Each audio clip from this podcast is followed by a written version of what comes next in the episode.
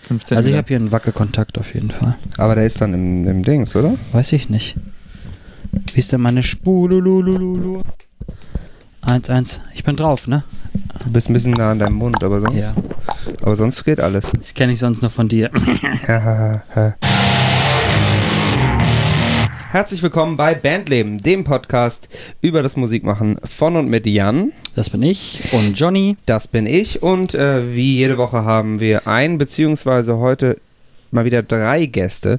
Und zwar haben wir die Band Wyoming. Zu Besuch wollte ich schon sagen. Stimmt nicht, wir sind zu Besuch in Berlin im Studio Schrägstrich Probenraum der Jungs. Und es ist sehr heiß, das möchte ich schon mal voranstellen. Ich würde sagen, wir machen mal erstmal wie in der Schule, erster Tag der Schule, so eine kleine äh, Vorstellungsrunde und fangen mal einfach hier von links nach rechts an. Klar, also ich bin äh, Sascha, ich spiele Synths bei Wyoming und Gitarre. Das war's eigentlich erstmal, genau. Einmal weitergeben.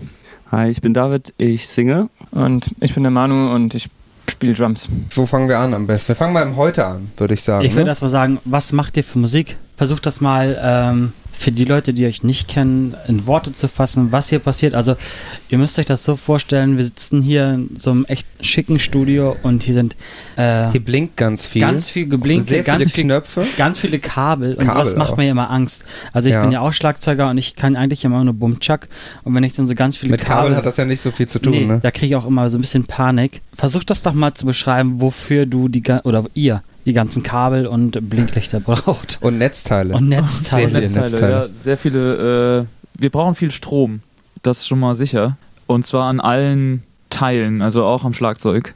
ähm, wir sind, würde ich sagen, sehr Synth-enthusiastisch. Das heißt, man wird auf jeden Fall bei uns äh, schöne Synth-Flächen und Synth-Sounds hören. Immer ein bisschen frickelig, immer ein bisschen ähm, charmant. Und die Gitarre ist auch, ähm, ich sag mal, so eine Mischung aus einer sehr amerikanischen trockenen E-Gitarre und einem effektgeladenen ähm, Gitarrensound, der wieder nicht so ganz als Gitarrensound zu erkennen ist. So, das ist so die Welt zwischen Drums und Gesang. Also schon sehr elektronisch und Genau, mehr so in die Pop-Richtung ja, oder mehr in- definitiv. Also wir machen definitiv Popmusik und unser Approach ist eine ja eine Gerätsche hinzubekommen zwischen sehr interessanter Popmusik. Also Mhm. dass man zum Beispiel immer wieder was entdeckt, wenn man uns auch das zehnte Mal hört. Das ist so unser Wunsch. Und die Drums sind sehr groovy, sehr Hip-Hop-lastig, sehr ja viel Backbeat und der Gesang ist hoher androgyner Männergesang, würde ich mal so sagen. Und diese Mischung macht halt so unseren Pop-Sound aus. Okay, und ähm, ihr produziert alles selber hier vor Ort, wenn ich das richtig sehe. Genau. Also das ist tatsächlich auch schon, also da sind wir sehr schnell jetzt bei einer Entwicklung von uns auch, weil wir haben bisher das so gemacht, dass wir unsere Alben erst selbst geschrieben haben und auch so ein bisschen produziert haben, meistens erst Demos und äh, sind dann ins Studio, haben das aufgenommen mit das erste Album war mit einem Kumpel von uns, der ein kleines Studio hatte in Frankfurt. Das zweite Album war dann schon mit, ähm, obwohl der Kumpel von uns ist auch jetzt schon, also Dimi Konidas heißt er, der ist, hat jetzt auch schon ein paar coole, also größere Sachen gemacht, auch mal Crow gemixt und solche Sachen. Und jetzt, genau, das letzte Album, das zweite dann, haben wir mit Oliver Zülch aufgenommen, der auch viel mit Nordwist und Ärzte und auch größere Sachen schon gemacht hat. Da standen zwar trotzdem auch schon vorher die Songs von unserer Mhm. Seite, aber mit ihm haben wir nochmal auch mehr produziert und waren auch länger in seinem Aufnahme-Mix-Raum. Und jetzt gerade ist es so, dass wir über die Jahre hinweg uns das sehr stark erarbeitet haben, auch ähm, selbst bis dahin zu gehen, dass wir sagen wollen und würden, dass man nur noch das in Mix schicken muss, aber wir eigentlich schon so im Songwriting und in der Produktion das meiste selbst dass, dass ihr mehr Kontrolle auch habt und nicht so Genau. abhängig seid von, Ja. von anderen quasi. Ja, das hat äh, auch natürlich wirtschaftliche Gründe und ähm, aber auch künstlerische, definitiv. Mhm. Ja. Jetzt können wir doch mal zum Anfang kommen. Da braucht man Johnny. viele Netzteile. Du hast ja schon gesagt, das, äh, das war so eine Entwicklung. Äh, fangen wir doch mal äh, erstmal sozusagen in der Bandgeschichte am Anfang an. Wie lange macht ihr das schon und wie hat das überhaupt angefangen? Also wir kennen uns schon ewig. Wir sind im, im gleichen Dorf aufgewachsen, machen Musik seit wir so ähm, ja, Musik machen wir eigentlich schon wirklich fast immer, aber zusammen zumindest schon mal David und ich, seit wir so 14, 15 sind. Mit Manu haben wir dann auch angefangen, oder andersrum, Manu mit uns eher, so als wir dann so ein bisschen älter waren, 17, 18 rum, haben wir dann zu dritt angefangen tatsächlich. Was aber eigentlich aus einer Idee, komplett anderen Idee geboren war von einem Kumpel von Manu und so. Also da haben wir uns aber dann zum ersten Mal so als Dreier-Kombo zusammengefunden mit der Prämisse, noch eine Person zu haben, die singt. Genau. Und da hat das eigentlich alles begonnen. Und irgendwann haben wir aber dann später herausgefunden, so, ah krass, David kann auch super singen. Irgendwie funktioniert unser Gebilde zu dritt einfach unglaublich gut. Mhm. Wir haben irgendwie so eine sehr gute, ja, einen unglaublich guten Vibe zusammen und auch eine sehr besondere Aufteilung von Charakteren und Rollen, dass das in diesem Dreiergespann einfach am besten funktioniert hat. Deshalb, ähm, genau, haben wir dann irgendwann gesagt, okay, wenn David eigentlich gut singen kann, warum singt er nicht einfach? Und äh, dann Macht- macht startet schon es. Sinn. Genau, macht erstmal, ergibt erstmal Sinn. Und äh, genau, da war eigentlich so der Startpunkt und das war so 2012 grob. Da haben wir Mhm. uns zum ersten Mal Okay. so richtig zusammengefunden und gesagt, wir schreiben jetzt als neues Dreierprojekt Songs und das war so die Geburtsstunde von Wyoming. Und äh, du hast ja eben schon gesagt, zwei Alben habt ihr, glaube ich, Genau, ja. draußen schon. Mhm. Auf was, zum, auf was für einem Level seid ihr da jetzt unterwegs? Also habt ihr schon viel live gespielt, Touren, Welttournee? Äh, Wollt ihr Ja. überhaupt live spielen? Das ist ja auch eine Frage, weil Ja. ist mal so, wenn man jetzt ähm, das Ganze vor Ort produzieren kann, wie ihr das ja offensichtlich hier auch macht, Mhm. ähm, viel Elektronik habt, ist ja sowieso die Frage, lohnt sich Ob das überhaupt so ein Live-Ding Genau, auch ist ist? ein ne? Live-Ding. Funktioniert das live überhaupt? Haben die Leute Bock, überhaupt live sowas zu sehen? Ne? Weil es ist natürlich easy jetzt für einen DJ oder für jemand, der Elektromucke macht, zu sagen, alles klar, ich gehe in Club XY, leg da auf, mach mal einen USB-Stick rein und los. Ihr seid ja ein bisschen größer unterwegs. Ihr habt ein Schlagzeug, was ihr mitschleppen müsst, eventuell. Ihr habt äh, eine Gitarre. Das ist ja schon Eigentlich vereint ihr so die Nachteile von beiden Welten. Also ihr, ähm, ihr, ihr habt empf- empfindliches Elektronik-Equipment sozusagen. und die aber, sperrigen aber das Drums. reicht auch, was handliches, das reicht aber nicht. Ihr habt auch gleichzeitig die sperrigen Instrumente, wo man live eben auch einen, einen ich sag mal, vernünftigen Soundcheck für braucht. Ja, Im richtig. Gegensatz zu dem, äh, ich schließe hier kurz den Synth an oder und, und irgendwie so ein Playback-Spieler, wo die Spuren eigentlich von kommen oder so. Voll. Also da habt ihr euch ja eigentlich auch eine schwere, schwierige Nummer gesucht, wenn ihr jetzt sagt, ihr wollt live damit richtig loslegen. Voll, also wir haben inzwischen schon boah, locker 150 Konzerte gespielt in den letzten, was sind das jetzt, sieben Jahre, sechs Jahre so. Oder vor allem natürlich auch in den ersten. Wir sind jetzt gerade ein bisschen live, ein bisschen ruhiger unterwegs. Aber tatsächlich ist es so, dass wir das äh, lieben, live zu Mhm. spielen. Also das macht, also vor allem auch, was wir bisher immer live sehr gut so für uns hinbekommen haben, war den Songs nochmal eine neue Energie auch einzuhauchen und die Leuten wirklich so konkret so ins, in, so ein bisschen in die Fresse zu spielen, sage ich jetzt mal. Ähm, dieses Gefühl ist halt voll, voll gut. Also dieses, die, diese direkte Energie einfach, äh, ne? Genau, diese Energie, diese direkte ähm, Rückmeldung von Leuten, ähm, dieses ganze Happening an sich mit Live-Spielen, diese, dass wir überhaupt unsere Songs so nach außen tragen können und unsere Energie auch loswerden und ja, das, das ist uns ultra wichtig. Also das macht unglaublich viel Spaß. Auf Tour zu sein macht viel Spaß. Ähm, wir haben zum Glück unser Setup ziemlich reduziert. Wir haben auch ein relativ kleines Drumset. Stimmt, das Ähm, muss man sagen. Ich, ich genau. sitze hier tatsächlich neben der Bassdrum und äh, wenn ich die jetzt vergleiche, also äh, mit der? Bassdrum, die ich kenne aus meiner Band und vermutlich auch mit deiner Bassdrum, Ja. Jan, dann ist ich bin nicht so gut in Größenschätzen, aber ich glaube, die, die wir so da wo, du, da, wo du reintrittst und da, wo mein Drum, Drummer reintritt, ist, glaube ich, größer. Und zwar ein ganzes Stück. Mhm, genau. also Das- 22 Zoll sind das, glaube ich, nicht. Wir sind, also wir, wir stehen halt auch 24. darauf, so relativ redu reduziert äh, live aufzutreten, was so die das Equipment angeht, Wobei- aber trotzdem so viel wie möglich da rauszuholen. Ja, ja da Genau. geht es eben ja auch nicht darum, laut zu sein Nee, und genau. irgendwie riesige Boxen zu brauchen Ja. und eben ein riesen Schlagzeug, Double mit zwei, mit zwei Bassdrums oder so, sondern äh, da geht es dann ja, so wie sich die, so wie sich das anhört, eher um, auch um die Feinheiten. Voll, ja. Äh, ich habe mal eine Frage direkt an den Sänger quasi, von, Ja. von Sänger zu Sänger.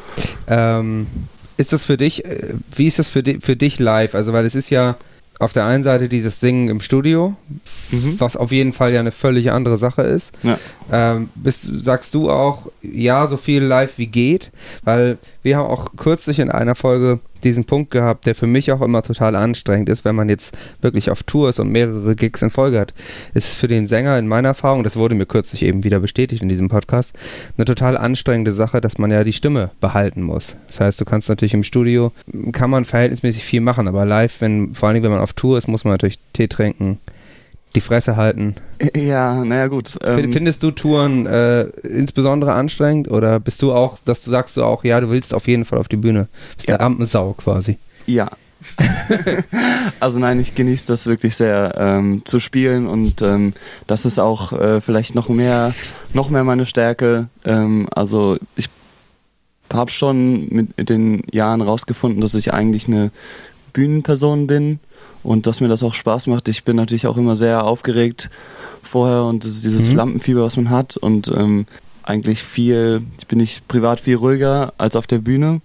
Aber das ist vielleicht auch so ein ganz normales Ding, was man auch von anderen Sängern kennt, die eigentlich privat eher die ruhigere Personen Ja. sind und dann auf der Bühne so richtig sich öffnen können. Dafür ist die Und- Bühne ja irgendwie dann auch da. Genau, das, das, das soll ja auch passieren. Das wollen Ja. ja auch, also man will ja auch was äh, erleben, irgendwie, wenn man in ein Konzert geht ähm, und will, will sich ja nicht langweilen. Und aber tatsächlich ähm, Probleme hatte ich noch nicht so viele. Mhm. Höchstens eher, würde ich sagen, es ist eher so ein saisonales Ding manchmal. Also im Winter muss man einfach aufpassen, dass man sich nicht erkältet, Ja, weil dann wird es schwierig. Ähm, habe ich immer riesig Angst vor. Also wenn Ja. der Hals dann schon so ein bisschen kratzt, dann denke ich, oh Gott, ja, ja, dann jetzt geht alles schief. Genau, und darf halt die Afterparty nicht so lang werden. ähm, ja, aber ansonsten, son davon abgesehen, hatte ich eigentlich noch, äh, noch nie Probleme damit gehabt. Ähm, vielleicht liegt es auch ein bisschen an unserer Musik, dass, dass wir auch eben, wir sind ja keine äh, Hardcore-Band oder sowas. Ähm, auch wenn wir das als Teenager alle gehört haben. ähm, ja, dadurch wird die Stimme auch nicht so extrem strapaziert. Ähm, Da wie- kann man dann doch ein paar ja. Nächte mehr singen sozusagen. Ja, also Oder wir feiern. haben zum Beispiel, wir haben Oder eine. Italien-Tour eine ziemlich lange gespielt, über zweieinhalb Wochen ungefähr. Mhm. Und das waren, wir hatten vielleicht drei oder vier Off-Days davon, ähm, wenn ich das richtig zähle, ja. Darf ich da Ähm, ganz kurz einhaken? mhm. Äh, wo findet ihr denn statt? Also spielt ihr richtig in Clubs, Clubs oder in Live-Clubs oder also wo findet eure Musik Anklang? Wo, wo könnt ihr euch auf der Bühne darstellen? Also ich stelle mir das jetzt so vor, wenn ich jetzt eure Elektro, ich nenne es jetzt mal Elektromucke, wenn es für, für euch okay ist, eure Elektromucke habt, da könnt ihr ja natürlich auch ganz anders funktionieren als jetzt so eine Heavy Metal Band. Ja, also ich kann eine Heavy Metal Band jetzt nicht in der Großraumdisco packen oder so, weißt du? Mhm. Ähm, wo, wo, wo kann man euch sehen? Wo, wo findet ihr statt? Wo, wo, ja, wo tourt ihr? Also ähm, vielleicht nochmal zum Anfang, man muss, glaube ich, sagen, dazu sagen, dass wir schon irgendwie ähm, mehr eine richtige Band sind als ein Elektroprojekt, so, Mhm. sonst, dass man da kein falsches Bild bekommt. Ähm, und dadurch spielen wir auch tendenziell mehr Sachen, die auch eine, eine, eine, alle andere Bands spielen, Mhm. aber da, durch, durch unsere elektronischen Zusätze oder Einflüsse ähm, ist unser, also sind wir auch da ein bisschen flexibler und ja, wir sind eigentlich relativ ähm, egal, also wir sind re relativ flexibel einsetzbar oder nehmen halt irgendwie das, was wir gerne spielen möchten und was, was zu, zu uns passt auch. Habt ihr natürlich einen großen Vorteil, dass ihr halt so weit gefächert seid. Also dass ihr schon irgendwie eine Nische mit quasi bedienen wollt, aber die sehr tolerant gegenüber anderen äh, Nischen oder ja Musikrichtungen ist. Ne? Also man kann euch ja gut mal ist auf jeden Fall dann deutlich weniger eingeschränkt, als wenn man jetzt Genau. irgendwie True Norwegian Black Metal macht und da wirklich nur so ein ganz spezifisches Publikum hat, was man erreichen kann. Ne? Das ist, äh, ich finde, das ist zum Beispiel voll der. Ihr habt jetzt sozusagen die Segenseite davon beleuchtet, Mhm. weil tatsächlich ist genau das so unser Ding, sehr eklektisch zu sein und sehr vielfältig, was die Einflüsse angeht. Ähm, wir haben aber auch kennengelernt dadurch, wenn man so Musik schreibt, äh, dass es auch große Nachteile gibt, nämlich Mhm. eben nicht einordbar zu sein. Ach so, ja. Nicht so diesen klaren. Dass man auch okay, nicht so einfach sich dahin. irgendwo hinstellen kann und an, direkt Genau. an, an, äh, knüpfen kann Genau, quasi. also Leute müssen halt erst sich reinhören und überlegen, was fange ich jetzt damit an.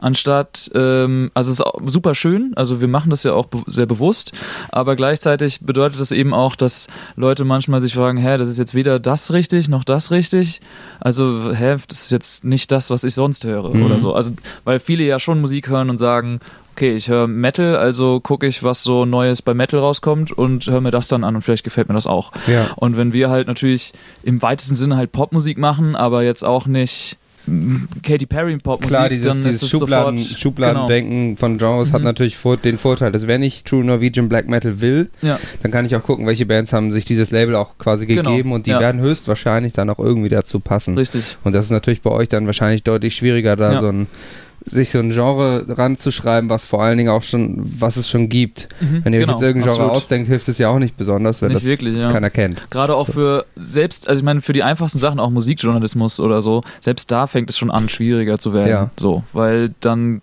sind, wir sind dann doch nicht in den Elektromagazinen, wir sind dann doch nicht in den, den Magazinen, weil wir äh, nicht so richtig klar das oder das sind. So. Das Also man halt muss deutlich mehr Erklärarbeit leisten, auf jeden Ja, Fall. was ja. es eigentlich ist. Das Ja, so Problem ein ist ja auch, dass die Leute sich dann ja damit auseinandersetzen müssen. ja. Weißt du, wenn ich jetzt sage, guck mal, hier habe ich jetzt eine Hardcore-Band, Metalcore-Band, eine Hip-Hop-Band oder eine, keine Ahnung, Cloud-Rapper oder so. 80s äh, Bay Area Thrash Metal, Genau, da da, weiß so man halt exakt, worum es geht. Ja, da, da, der weiß der Musik, der gemeine Musikjournalist weiß dann gleich schon, wo er sie weißt, hinstecken du, muss. ja, ne? weißt du genau, wo die Reise hingeht, auf jeden Fall. Porn, Schrägstrich, Gore, Grindcore, Female-Fronted, Grindcore. Man kann das schon sehr genau machen, ja. Das, da hast du natürlich recht. Ist, äh, Vielleicht also, sollten wir das auch machen, so wirklich so einfach unglaublich viele Worte ja, zusammenbringen. wirklich alles kombinieren, was alles kombinieren, einfällt. was wir denken, was in unserem Sound drin ist und das mit einem Bindestrich einfach verbinden. Ja. Ein anderes Problem, was ihr habt, äh, ist natürlich euer Bandname. Mhm. Äh, in der Vorbereitung, die wir gemacht haben, war es erstmal äh, relativ schwierig herauszufinden, welche Band namens Wyoming ihr seid. Beziehungsweise Wyoming ist ja der, der US-Bundesstaat. Da fängt es natürlich schon an, dass man beim Googlen, wenn ich jetzt nur Wyoming google, dann müsste ich wahrscheinlich ein paar Seiten mich bei Google durchklicken. Ja, absolut, ja. Also wir brauchen, auf, also man braucht auf jeden Fall den Zusatz Band. Ja. Und ähm, klar, das ist auf jeden Fall eine Problematik, die ist uns schon sehr bewusst. Aber bisher hat das, also es hat schon öfters mal zu Verwechslungen geführt. Äh, so, es gab mal den Moment, dass jemand nach einem Konzert so auf Facebook so kommentiert hat, hey, cooles Konzert, aber was war mit dem, dem Song? Ja. So, wo klar war, ja, das ist nicht unsere. Das ist eine anderes, andere Wyoming-Band. Genau. Nein. Ähm, ähm, und das so manchmal so, keine Ahnung, so organisatorische Dinge wie Spotify bringt plötzlich so Alben zusammen, obwohl die Ja. nicht zusammengehören. Ach so, und ja, wir mussten das stimmt. dann wieder so Ja. auseinanderdröseln und da irgendwie, genau. Aber Das- habt ihr da mal drüber nachgedacht, euch da quasi was zu suchen, was ich sag mal eindeutiger ist oder ich sag, Wyoming also völlig, 187. völlig unbenutzt? Wyoming 182. ähm, ja, Aber nein. Oder, Ähm, oder sagt er, ja, der, der Liebhaber, der soll das quasi sich selbst Ähm, erarbeiten. ich sag mal, wir haben, also wir sind in so einem Prozess drinne, wo wir über solche Sachen auch gerade nachdenken, aber das äh, ist noch nicht irgendwie Okay, ihr seid noch nicht zu einem finalen Nee, Schluss gekommen, genau, ob das ja. nochmal. Also wir sind uns der Problematik halt bewusst und ähm, sind auch Aber so. Wyoming ja. und mit Zahl dahinter finde ich eigentlich schon ganz gut. Also so wie bei AOL.com dann irgendwie, wenn man seinen Namen da nimmt. So Jon Jonathan ja Schneider 37. Es gibt ja auch noch andere E-Mail-Adressen, zum Ja, Beispiel bei web.de, web.de, GMX wäre es auch so zum GMX, Beispiel. Yahoo. Wir wollen ja keine Werbung machen, genau. Dann gehen wir mal ähm, vielleicht nochmal einen Schritt noch weiter zurück. Äh, ihr, ihr habt ja ein, ein äh, Geschwisterpaar, ein Bruderpaar in der Band. Mhm. Ähm, vielleicht, äh, ihr habt ja wahrscheinlich äh, aus ähnlichen Gründen angefangen, irgendwie Musik zu machen. Also wir gehen jetzt sozusagen mal ganz weit zurück. Du kannst ja deinem Bruder mal das Mikro geben. Klar. Äh, wie hat das denn bei dir und dann wahrscheinlich irgendwie auch bei euch überhaupt angefangen, dass ihr Wer ist nicht, eigentlich der Ältere? vielleicht nicht Fußball, Fußballkarriere Also gemacht der habt? Ältere. Du bist der, perfekt. Dann hat es bei dir ja wahrscheinlich sozusagen angefangen. Bei mir hat es im Grunde angefangen, ja. Also, unsere Eltern waren ein bisschen dran schuld daran. Mhm. Und wir mussten, ich glaube, ich war acht oder so. Ähm, und da sollten wir einfach ein Instrument lernen. Das äh, wollten die so. Und wir mussten uns quasi, wir durften uns im Grunde eigentlich nur aussuchen, welches und nicht ob. Und in meinem Fall wurde das das Schlagzeug. Ich 100% kann ich das heute nicht mehr genau sagen, warum es dazu kam. Und dann hat man Unterricht bekommen und dann ging das so ein bisschen los. Mhm. Und dann gab es natürlich äh, Phasen, wo man das äh, dann auch nicht mehr wollte und mal wieder mehr wollte. Klar. Und ich glaube, richtig Spaß hat das dann erst gemacht, als man dann irgendwie das Alter hatte und mit äh, Kumpel zusammen in der Band gespielt hat. Und da hat man dann wieder feststellen können, dass das doch äh, recht viel Spaß macht. Dass es auch doch was gebracht hat, so früh auch zu starten sozusagen. Dann. Genau, weil alleine zu Hause Schlagzeug spielen ist, ähm, macht nicht viel Spaß und allen anderen drumherum auch Ich nicht. wollte gerade sagen, das äh, ist natürlich auch mal eine Belastung für alle. Ja, unsere Eltern haben das irgendwie äh, durchgestanden. Ich weiß bis heute nicht wie, weil ich selbst kann mir Schlagzeug übende Menschen auch nicht anhören. Sie waren ja auch selbst schuld. Also wenn sie dir schon ja, das ist richtig. die Wahl dann lassen, war es vielleicht Ja. auch gerade die Rache, weswegen du das Schlagzeug genommen hast dann. Vielleicht, ja. Und dann war was äh, für dich oder für euch dann auch, also hat sich das so schnell oder natürlich ergeben, dass ihr auch gesagt habt, okay, dann mache ich auch mit meinem Bruder Musik zusammen? Oder war das, äh, Ja, das hat sich Zufall. irgendwann mal so ergeben. Es hat, wir hatten auch getrennt voneinander Bands und so und hatten irgendwann fing das einfach nur mal an mit ähm, ein paar Jams und hat sich dann immer weiter gefestigt. ist ja auch ganz praktisch, wenn man äh, als Brüder hat man ja auch, man kennt sich ja so, weiß so in etwa, wie das, wir haben ja auch ein Brüderpaar, also in meiner Band ist auch ein, ein Bruderpaar und da, äh, das sind dann auch die beiden, die sich am besten kennen und wenn der eine mal ein bisschen, wenn es mit dem einen mal ein bisschen schwierig wird, kann der andere den dann im Zweifel auch äh, beruhigen, Ja, sozusagen. man ist äh, quasi auch musikalisch äh, sehr ähnlich so Ja, sozialisiert. Klar, weil wenn man gemeinsam. Der kleinere Bruder musste natürlich immer das hören, was der große auch cool fand. Hm. ist auch sehr praktisch. Da hattest du die, hattest du die volle Kontrolle quasi. Ja, Kreative Kontrolle. Wie war das, wie war das bei, bei dir ähm, mit, dem, mit dem Singen? Spielst du auch Instrumente oder hast du auch was anderes gemacht? Oder? Ja, ich habe eigentlich, ähm, bin eigentlich direkt nach meinem Vater geschlagen. Der hat auch, ist auch, also macht hobbymäßig Musik und hat, ähm, spielt auch in äh, Bands und ja, der hat, der hat Bass gespielt und gesungen und ich habe dann als Kind natürlich auch, war irgendwie klar, ja, wie sieht's denn aus? Willst du auch ein Instrument lernen?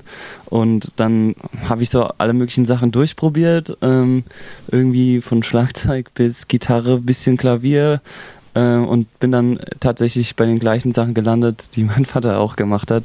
Also Bassgitarre und Singen. Und ähm, genau, am, Anfang, haben, als wir noch so zusammen gespielt haben, habe ich eher so äh, Bassgitarre gespielt und ein bisschen Backing-Vocals gemacht und so. Mhm. Und das hat sich dann einfach so entwickelt, dass ich ein, ein Selbstbewusstsein dafür bekommen habe, für meine Stimme und auch die kennengelernt habe. So, dass du dich dann Ja. auch nach vorne getraut hast, sozusagen. Ja, ja, Dann. genau.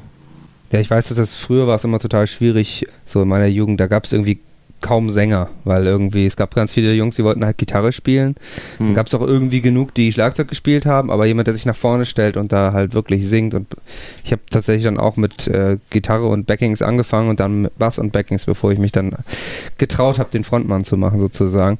Äh, das ist natürlich auch nicht ganz so einfach. Da, da hat man dann ja auch viel, viel zu tun, sozusagen. Ja. Wer schreibt denn von euch die Songs? Macht ihr das zusammen oder gibt es jetzt einen, der raussticht, der sagt, hey, ich mach das jetzt und ihr könnt euren Senf dazugeben, aber ich hab, baue so die Grundgerüste, wie es ja oft in Bands ist und ähm, ja gerade als Geschwisterpaar weiß man ja vielleicht auch, was der eine macht oder hören will. Oder macht ihr das alle ganz romantisch zu dritt zusammen? Also wir machen, würde ich sagen, das insgesamt schon zu dritt. Es gibt verschiedene Phasen, wo, wo jeweils der eine oder andere mehr oder weniger involviert ist. Also man, es ist schwierig, glaube ich, wenn man alles komplett von Anfang bis zum Ende zu dritt schreiben will, weil dann immer natürlich eine einer Person irgendwie eine andere Meinung hat Mhm. oder der andere ist eher ein Typ. Ähm, Manu zum Beispiel ist mehr der Typ, der irgendwie die Sachen wirklich ins klein, ins kleinste Detail auscheckt äh, und dann äh, zu, zum sozusagen zur Perfektion treibt. Und äh, ich bin zum Beispiel eher ein, Im- Impulsgeber, der irgendwie äh, irgendeine Ge- Idee generiert und die dann mal so in die Runde wirft und mh, dann ist es so ein Ping-Pong eigentlich. Ähm, manchmal kommt einer mit, ähm, mit, einem, mit einer Sache an, irgendwie die er zu Hause gemacht hat, irgendein, ja, irgendeine Melodie oder irgendwas oder eine Akkordfolge, so ein bisschen Gesang drauf und dann, dann checkt man das zusammen aus oder manchmal stehen auch natürlich die Sachen im Proberaum beim Jam, so im Studio. Also es ist wirklich sehr unterschiedlich und ähm, genau, dadurch, dadurch, dass wir uns jetzt auch mittlerweile so gut kennen, auch ähm, musikalisch, wissen wir dann, wann, wann mehr so, wann zum Beispiel mal jemand sich ein bisschen, ähm, bisschen so die anderen mal so machen lässt. Zurückhält, so. ja. Mhm. Und ähm, wir sind da sehr, ähm, sehr, wie soll man sagen, sehr ähm, Feinfühlig bewusst, oder Ja. bewusst ja. und feinfühlig. Ich wollte Ja. gerade sagen, also du hast ja eigentlich auch die schwerste Position, die man bei euch haben kann, weil A, sitzt du zwischen dem Geschwisterpaar, ja, ihr seid ein genug. Trio, so, das heißt, die halten sowieso wahrscheinlich eher noch zusammen äh, und du bist der Frontmann, also alle gucken auf dich, aber du hast ja eigentlich schon äh, fast ja die Arschkarte dann gezogen. Aber man muss ja sagen, dadurch, dass sie ein Trio sind, können die natürlich nie äh, ein Unentschieden Ja, haben, wenn sie was stimmt. Die können gut abstimmen. Das ist abstimmen, schon mal ja. ganz gut. Ja, Wenn auch unfair, weil zwei Brüder sind.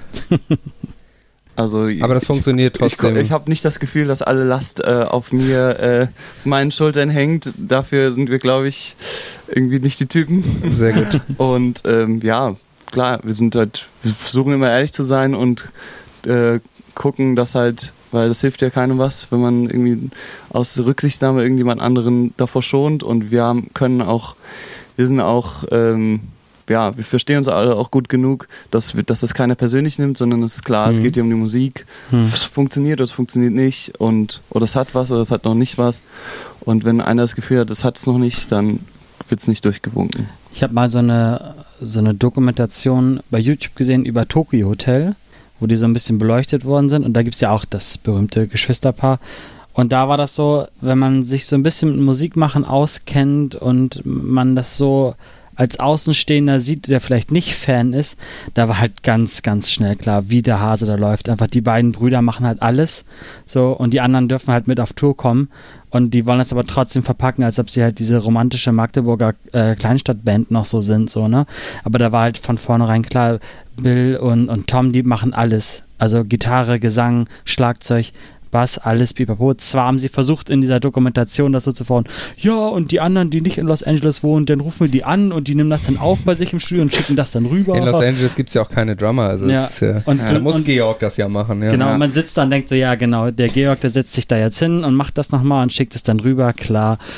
Ähm, deswegen habe ich immer das Gefühl, wenn so ein Geschwisterpaar dabei ist, die sich halt auch gut kennen, mit Musik aufgewachsen sind, dass da oft so eine Dynamik einfach entsteht, dass die das zusammen so machen, weißt du, ich meine?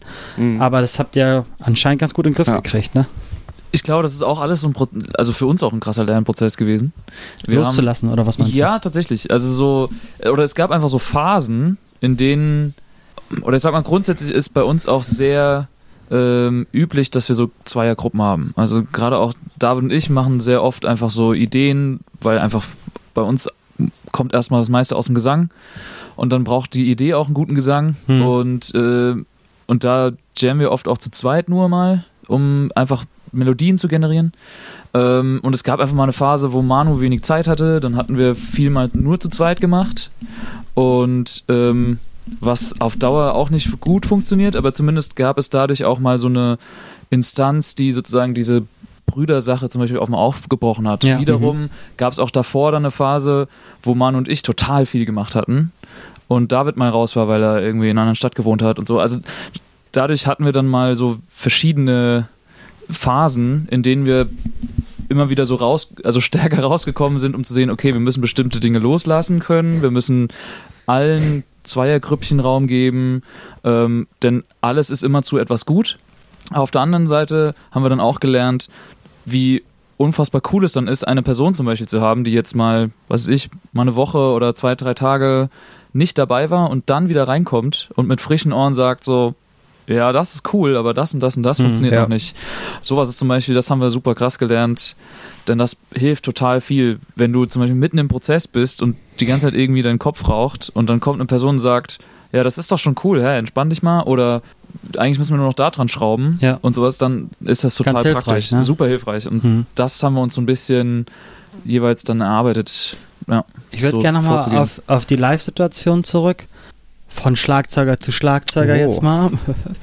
ähm, spielt ihr live auf Klick, sodass man Samples, Elektronik mit einspielen kann? Oder Also macht ihr, automatisieren kann. genau ne? automatisieren kann? Oder habt ihr auf der Bühne wirklich so, dass ihr alles selbst spielt? Klingt jetzt total abwertend, aber ähm, es gibt ja viele Bands, die quasi Backing-Tracks haben, wo verschiedene Synthes drauf sind, Sounds drauf sind. Das würde sich bei euch super anbieten. Machst du das? Spielst du auf Klick oder ist das alles, ich nenne es jetzt mal live, also natürlich ist es live. Für die Leute, die jetzt keine Musik machen, ist das vielleicht ein bisschen dumm jetzt zu hören. Aber du weißt, was ich meine.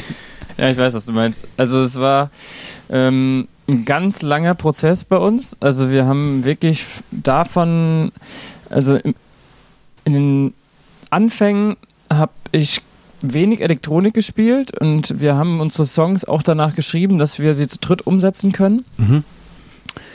Dann ähm, haben wir, glaube ich, zum zweiten Album hin ähm, viel, viel mehr Elektronik eingesetzt und dann hatten wir den Spleen, dass wir versucht haben, ähm, alles analog zu spielen. Das heißt, wir haben uns viele ähm, Instrumente gekauft gehabt, die ähm, über MIDI anschließbar waren und wir haben dann versucht, ähm, mit dem SPDS als Hauptrechner im Grunde und dann auch mit Click ab dann ähm, versucht, alles zu steuern. Und jeder konnte auch den anderen steuern. Also der Sascha konnte mit seinen Synthes ähm, mich steuern, ich konnte ihn steuern Hm. und wir waren komplett miteinander vernetzt. Plus noch andere ähm, Analogsequenzer, die ähm, man ansteuern konnte oder die andere Instrumente wiederum angesteuert haben. Ähm, aber wie man das halt auch noch so kennt von früher, ist es halt teilweise auch immer mal anfällig gewesen Mhm. und hatten so den einen oder anderen Aussetzer mal, den man nicht zuordnen konnte, weil er irgendwie durch irgendwelche Überspannungen oder irgendwas anderes hergestellt wurde. Und dann haben wir uns irgendwann, obwohl wir es nie wollten, dann gesagt, okay, Ableton kann es auch. Und ähm, mittlerweile spielen wir mit einem Rechner auf der Bühne. Es war deutlich der- einfacher, als diese ganzen äh, Synthes auf der Bühne aufzubauen und zu verkabeln und Soundcheck wird weniger kompliziert und so, ne? Wenn das einfach zentral automatisiert wird quasi. Genau, exakt. Und da ähm, fahren wir gerade ganz gut und hatten bisher auch noch nie irgendein Problem damit, mit dem Setup. Und ja, das ist super angenehm. Das finde ich nämlich bei so einer Art Musik zu machen super interessant, dass ich quasi dieses, was man so von früher kennt, einer hat ein Schlagzeug, der andere hat eine Gitarre und einen Bass und einen Gesang und dann macht man das zusammen, dass das jetzt immer mehr aufgebrochen wird, dass halt immer mehr Elektronik mit einfließt ähm, und man dadurch halt einfach ganz andere Klangwelten live erzeugen und, und abspielen kann. Ja, auch, auch mehr erzeugen kann, als man eigentlich mit drei Leuten, sage ich mal, live eigentlich hinbekommen könnte. Also klar, wie ihr schon sagt, mit MIDI kann man natürlich auch viel dann so halb automatisieren sozusagen, viel auslösen und so, aber ähm, da kommt man vielleicht dann auch irgendwo an die Grenze, wo man doch noch einen Keyboarder braucht oder eben Personen, die irgendwas noch bedienen. Das geht natürlich heute deutlich einfacher. Wenn wir jetzt gerade beim Live-Ding sind, ähm, ich habe so, ein, so eine Frage, die ich eigentlich immer stelle. Was war euer bester Live-Moment oder die beste Erinnerung an ein Live-Konzert? Ähm, ja, da gibt es natürlich unterschiedliche ähm, Erinnerungen. Ich glaube, was wir alle zusammen gemerkt haben, ist, sind, sind solche Konzerte gewesen, wenn man wirklich so drei Wochen auf Tour war und dann kommen manchmal so Konzerte, wo man denkt, ja, das war so das, was wir so noch nie, also da, wir waren nur selten so eine Einheit wie heute zum Beispiel. Mhm. Also es ist manchmal gar nicht nur, ähm, was, ähm, wie hat das Publikum reagiert, Hm. wobei das dann oft zusammenhängt. Wenn man wirklich eine Einheit auf der Bühne ist, dann merkt es das auch das Publikum. Und Ja, es ist dieser, dieser Moment, wenn man einfach merkt, also das habe das hab ich auch ganz oft, wenn man einen Song spielt, man merkt, es sind alle drauf. Alle sind auf dem Takt, alle sind, machen genau das, was sie machen sollen. Es funktioniert alles, die Technik funktioniert, der Sound ist geil, man spürt es, man hat die Energie vom Publikum, wo alles so zusammenläuft, auf dem Punkt, wo man denkt so, geil, das ist, das macht Spaß. Und äh, ich glaube, das, das hat man auch ganz oft, dass ähm, diese, diese Sachen, wenn, wenn das alles so passt, dass man dann auf der Bühne denkt so, oh, das ist, ich kann das jetzt gar nicht in Worte fassen oder ich kann das gar nicht so, so, ne? Aber das, das macht gerade so richtig Spaß, weil alles funktioniert. ja, genau, ich glaube, es geht eher darum. Also da ist es jetzt egal, ob man auf einer riesigen Bühne vor ähm, 3.000, 4.000 Leuten spielt oder wirklich nur für 100 im Club. Ähm, wenn diese Situation eintritt, das äh, ist ja super schön. der magische Moment. Ja. Ähm, Gibt es dagegen Stimmen? Sagt einer von euch, äh, nee, Hauptsache viele Leute und äh, viel Alkohol. äh, Gro- Groupies, äh, Drogen und äh, Party? Scheißegal, ob ihr gut war? Also ihr seid euch da schon einig, so weil sagt, sagt der Blick. Oder vielleicht mal das Ja. Gegending. Ja, wir sind da halt sehr idealistisch, glaube ich, was das angeht. Sehr Okay. auf uns fokussiert auch. Es geht euch auch sehr um die Musik. Ja, quasi. total. Äh, Auf jeden Fall. Also auch der, der Moment, den Manu äh, eben äh, angesprochen hat, war vor allem auch nach dieser Italien-Tour, die wir hatten, die so sehr krass am Stück war und wo wir quasi alles mal gefühlt durch hatten, was es so gab. Es gab mal eine normale Clubgröße, wir konnten alles aufbauen, hatten ein Soundsystem, dann gab es Momente, wo wir uns selbst mischen mussten, weil irgendwie irgendwas gefehlt hat, dann gab es Momente, wo wir so wenig Platz hatten, dass wir kein Schlagzeug aufbauen konnten. Das heißt, wir mussten innerhalb, also wir haben uns dann eine Flasche Rotwein irgendwie intus gekippt und ähm, versucht irgendwie herauszufinden, wie spielen wir jetzt die Songs mit einer Tom und einer Snare oder so und äh, sind so super reduziert dann daran gegangen und haben zum ersten Mal irgendwie überhaupt also eigentlich trinken wir vorher fast nie was, weil wir uns oft auch so viel konzentrieren müssen auf die ganzen Abläufe. Und da haben wir es dann einfach gemacht. Und diese ganzen äh, Situationen, die wir da hatten, haben uns dann so darin gefestigt, dass wir, äh, dann haben wir auf dem Newfall Festival in Düsseldorf gespielt. Nach dieser Tour direkt, also wir kamen nach Deutschland zurück und hatten dann irgendwie einen Tag Pause und sind dann dahin gefahren. Und da wussten wir halt alle drei so, okay, heute kann einfach passieren, was will. Wir sind so gut, also wir stehen so gut da. Ja. Wir, das, jetzt kann uns irgendwie gerade niemand was. Da Also kann nichts schief gehen. Also wir komplett sind, eingespielt, Genau, wir komplett eingegroovt, Ja. Technik wir funktioniert. haben jetzt gerade alles krasse hinter uns, was man so hinter uns haben kann. Alles Ist auch mal, auf alle, auf ja. alle Eventualitäten vorbereitet Genau, so ein bisschen richtig, dann, ne? ja. Also es war wirklich das war ein unfassbar gutes Gefühl, wo wir auch dann vorher einfach so super entspannt waren. Wir haben dann, wir haben halt relativ spät gespielt, irgendwie um, weiß nicht, elf oder zwölf Uhr nachts, sondern nur, und das war halt sozusagen auch in einem Hotel drin und haben uns dann auch in, in das Hotelzimmer gelegt, was so unfassbar weiche Oh. Bettdecken hatte. Und dann haben wir uns da hingeflitzt und Verstehen Sie Spaß geguckt. das noch Samstagabend war. Und das war, glaube ich, die entspannteste Vor-Gig-Phase, die wir je hatten, weil wir einfach wussten, so, ja, heute kann nichts passieren. Wir, das rufen wir einfach sofort ab. So. Und das war irgendwie sehr, sehr verrückt, der Abend. Ja. Ja, du hast ja cool. quasi meine nächste Frage schon direkt mit beantwortet. Was war so das Schlimmste, was euch live oder an Tour Das passiert geht ja ist? bestimmt noch schlimmer, als dass die Bassdrum nicht hinpasst. Also Ja. gibt es so richtig so, so einen Also ich- richtigen Gig, wo ihr sagt, äh, den hätte man wirklich gerne auch lassen können. Ähm, Also ich ja, würde, ich wäre halt, definitiv. also so, ich glaube so, so- also es gab so ein paar Gigs, die hätten wir lassen können, definitiv. Aber das weiß man vorher halt auch nicht immer. Klar, oder weiß ja. man das? Jetzt weiß man es vielleicht besser, kann es besser einschätzen. Aber klar, es gab, also es kommt dann vor allem auf diese ähm, auf das Drumherum auch an. So, wenn du halt irgendwo spielst, wo ein wo ein Rodeo aufgebaut ist und so ein paar Familien nur rumhängen und äh, sich niemand für deine Musik interessiert, es ist tagsüber, entweder sind alle besoffen oder allen ist es egal, äh, dann denkst du halt schon so, okay, jetzt können wir auch einfach gehen. So. Die ganze Aber, Arbeit ja. an der Musik und so Genau. und, Und auch an der Produktion vor- und dann vor, direkt vor dem Konzert jemand keinen. fragt, irgendwie so zwei, die waren eigentlich sehr süß, aber die haben dann so uns gefragt, ist hier jetzt eigentlich auch gleich Zumba oder was passiert hier gleich? Und dann stehst du auf der Bühne, nein, wir spielen gleich. und das ist dann so ein Moment, wo du denkst so, ja, okay, vielleicht können wir einfach wieder gehen und Zumba passiert jetzt alle, der alle Bühne. wären glücklicher, wenn jetzt Sommer wäre. Zum was tatsächlich danach, tatsächlich auch noch passiert. oh nein. Sehr gut. Di- Direkt nach unserem Das Gig. war, ähm, das, ja, es war traurig, aber wahr. Ja, das, ist schon, das, das sind schon so Momente, wo man denkt, okay, der Gig hätte nicht sein müssen. Aber es ist auch irgendwie, gehört halt irgendwie dazu, so, wenn man irgendwie eine junge Band ist und irgendwie so startet und so, klar. Ich habe so einen ähm, äh, anonymen Hinweis bekommen. Irgendwie gibt es so eine Manchester-Story mit euch. Ja, tatsächlich. Ähm, quasi Reverse Beatles oder was haben wir gesagt? Ja. Also ihr, ihr, ihr habt irgendwann mal gesagt, wir gehen jetzt nach England. ja, genau. Er, er, erzählt doch mal, Mhm. Warum? was war denn da bitte los?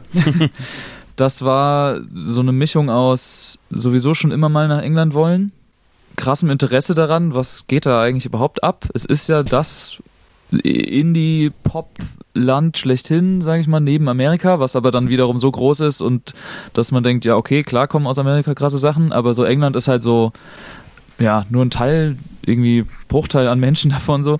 Und ähm, und das hat uns halt voll gereizt nochmal. Und dadurch, dass wir auch halt auf Englisch singen und äh, wir irgendwie so ein bisschen uns auch sehr, ich sag mal, auch im Sound jetzt nicht so als super, super, super deutsch oder so sehen, ähm, war das für uns auch irgendwie cool, mal in diesen Pool uns selbst zu begeben.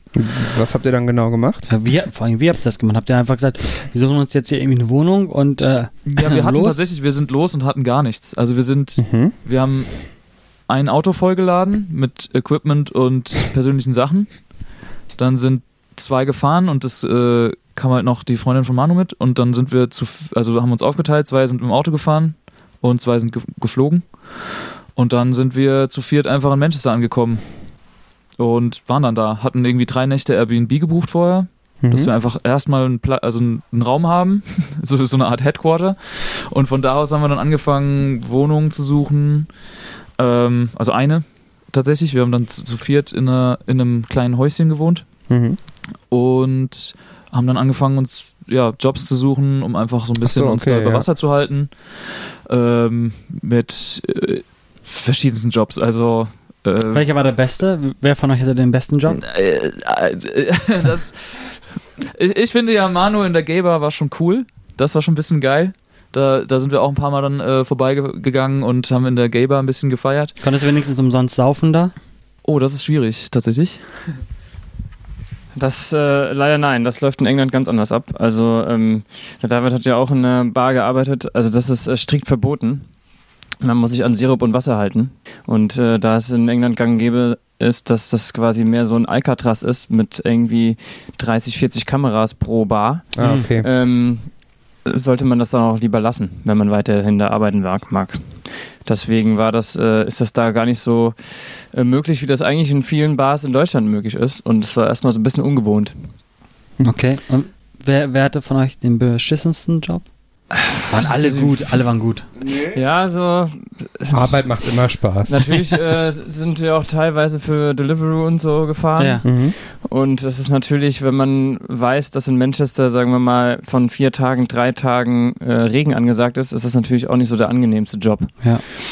Vor- äh, Wie, wie kann man denn danach kreativ mit der Band sein, wenn man die ganze Zeit irgendwie versucht, sich über Wasser zu halten und äh, eine Wohnung hat mit vier Leuten?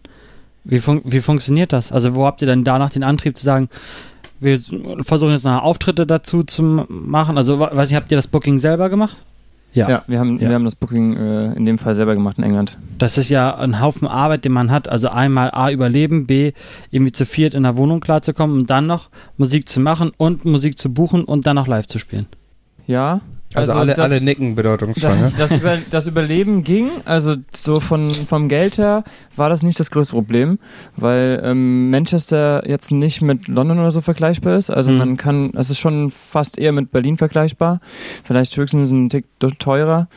Ähm, und deswegen kann man sich das einigermaßen leisten und mussten nicht ganz so viel dafür arbeiten. Also wir hatten schon noch Zeit, ähm, fast jeden Tag im Proberaum zu sein. Sagen wir mal mindestens jeden zweiten. Das ist ja super geil, ne? Und deswegen hat das dahingehend eigentlich ganz gut geklappt. Hm, Wie lange habt ihr das gemacht? Ähm, so ein knappes Jahr. Oh ja, okay. Und Genau. habt ordentlich äh, die School of Rock gehabt, ja?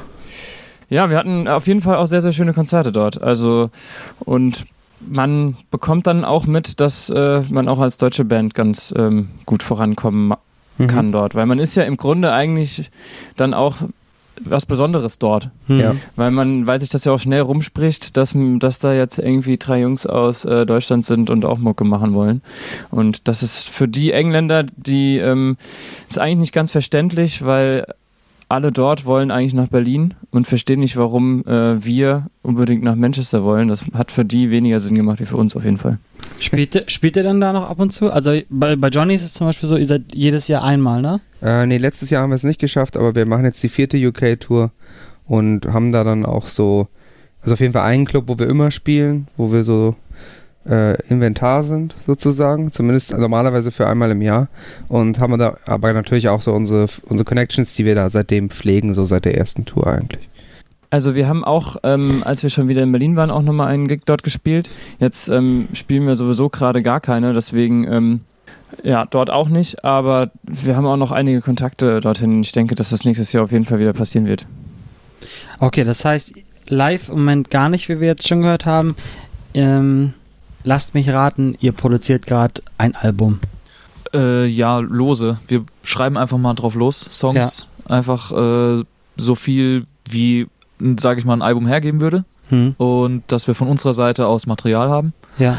Und gerade sind wir, also so aktuell ist es so, dass wir uns das einfach mal ein bisschen offener lassen. Also wir hatten jetzt einfach schon unglaublich viel an Erfahrung gesammelt. Hm. Extrem viel eigentlich, was man halt so sammeln kann als eine Band, die halt zwei Alben rausbringen darf und tourt und in verschiedenen Ländern unterwegs war. Ähm, dann merkt man halt auch, okay, wenn es an etwas hapert, dann ist es der Song. So. Mhm. Also das ist das Allerwichtigste. So, das müssen und vor allem müssen wir das bringen. So, wenn wir auch noch länger bestehen wollen, dann müssen wir gute Songs schreiben. Da führt halt einfach kein Weg dran Nee, vorbei, dass die genau. Songs gut sind. Ne? Ja, Dann kann so, man die geilste Show der Welt machen und der, Ja.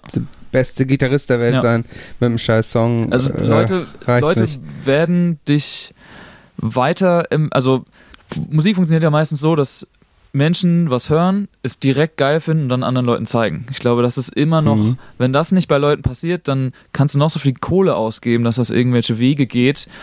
Dann musst du aber richtig viel Geld ausgeben, damit es funktioniert. Also und deshalb ist es irgendwie so daran gelegen, oder uns zumindest daran gelegen, dass wir mit dem Material, was wir jetzt gerade schreiben, so richtig uns bockt Mhm. voll und wir sagen so, boah, von vorne bis hinten, wenn ich den Song höre, finde ich super geil. So, das ist ja extrem wichtig und deshalb haben wir uns auch sehr viel Zeit dafür genommen, auch schon mehrere Songs geschrieben. Also allein die Anzahl, die wir jetzt geschrieben haben, hätte schon wieder ein Album ergeben, aber wir wollten Mhm. eben auch diese Entwicklung machen in allen Bereichen. Wir wollten nochmal an den, also dadurch, dass David vorher auch Bass gespielt hat und jetzt nur noch singt, wollten wir am Gesang nochmal arbeiten. So, wie wird unser Gesang eigentlich noch, wohin können wir den noch entwickeln? Wir wollten äh, an den Drums nochmal arbeiten. Welche nehmen wir akustische, akustische Dr- Drums auf? Ähm, produzieren wir das alles in the box sozusagen mit Samples? Ähm, all diese Fragen und dann, wie machen wir unser Songwriting? Wie poppig wird's? Wie vielleicht auf die Fresse mehr wird's? Hm. Was, weil wir vorher auch schon sehr, ich sag auch nicht ambient, aber schon sehr atmosphärisch und ruhig waren. Wir hatten halt auch ein bisschen mehr Bock, so unsere nach vorne Seite zu zeigen Die härtere die Seite. härtere Seite, die wir so aus Jugendzeiten noch mitschleppen. Ähm, genau, also das, das hat, war halt ein unglaublich langer Prozess und da hat auch England halt krass geholfen, so immer sich immer wieder abzugleichen Mhm. und ja, so Ohren und die Skills so ein bisschen dafür zu bekommen, wie erreichen wir den Sound, den wir vielleicht so im Kopf haben. Und jetzt ist gerade die Phase, wo wir so das Gefühl haben, jetzt kommen wir da an. Und jetzt ist das Songwriting so, wird das sehr final. Und jetzt kommt es dann am Ende auf die Masse der Songs an, dass Mhm. wir jetzt so die nächste, das nächste halbe Jahr oder bis zum Ende des Jahres irgendwie so grob ähm, genug am Start haben, um nächstes Jahr dann auch alles, was wir noch so damit dann erreichen wollen, irgendwie so in die Wege zu leiten. Und dann wieder durchstarten, live spielen. Genau, und so richtig. weiter und so fort. Ja, all das. Okay, ich bin gespannt, was kommt. Also Ja. es klingt super interessant und wie gesagt, mich erschlägt halt immer noch die, Menge der Kabel und Blinklichter. Das müsst ihr mir gleich mal erklären, was, was Drummer ist es eben einfach eine gruselige Sache. Das, Ja. ja. das ist ja, schon das, klar. das hat viel mit so einer Faszination zu tun. Da müssen wir gleich auf jeden Fall nochmal drüber sprechen, wenn das hier fertig ist. Die erklären dir gleich mal, was die ganzen äh, Kabel machen. Das Jedes eine, ist, einzelne. das eine ist ein Synthesizer, das habe ich schon erkannt. Okay, Der gut. Rest muss jetzt nochmal erörtert werden. Ja, ähm, das hier war Bandleben. Richtig? der Podcast ähm, über das Musikmachen. Wir hatten heute die drei Jungs von Wyoming äh, hier zu Gast. In Zukunft eventuell Wyoming 182. Das werden, Oder werden die 187. Jungs oder 187, das werden die Jungs noch klären. Und ähm, ja, vielen Dank erstmal, dass ihr euch die Zeit genommen habt, uns bei euch zu empfangen. Ja, vielen Dank euch. und äh, ja, mit uns zu reden. Äh, ihr findet uns, also nicht nur ihr, sondern ihr Hörer, findet uns auf www.bandleben.de. Da äh, findet ihr alle Folgen, die findet ihr natürlich auch überall da, wo es Podcasts in der Regel so gibt, also bei iTunes, bei Spotify. Sucht einfach nach Bandleben. Und äh, auf unserer Seite findet ihr auch ein Kontaktformular, wenn ihr uns gerne Feedback geben wollt oder auch wenn ihr auch Musik macht und mit uns reden wollt. Ähm, ja, ansonsten, wo noch? Natürlich wieder bei Instagram. Wir machen natürlich auch wieder ein Foto. Können wir ja mal gucken, äh, ob wir das draußen oder hier in diesem Kabelsalat machen, weil es ist extrem heiß und ich freue mich schon gleich, wenn wir draußen ein kleines äh, kühles Radler trinken können. Ein, ein Kaltgetränk. Ein Kaltgetränk. nehmen können. Ähm, Ja, genau, dann machen wir noch ein kleines Foto und ähm, ich stelle noch ein paar Fotos von den drei netten Herren vor mir mit auf die Plattform, dass ihr mal sehen könnt, wie sehen die drei Jungs aus. Äh, erkenne ich das Gebrüderpaar direkt auf Anhieb. Ähm, genau, ja, vielen Dank, dass wir da sein durften, dass ihr euch bei dem super warmen Tag Zeit genommen habt und ja, danke fürs Zuhören und Johnny, Das bin ich und ich wünsche eine gute Nacht. gute Nacht. Ciao.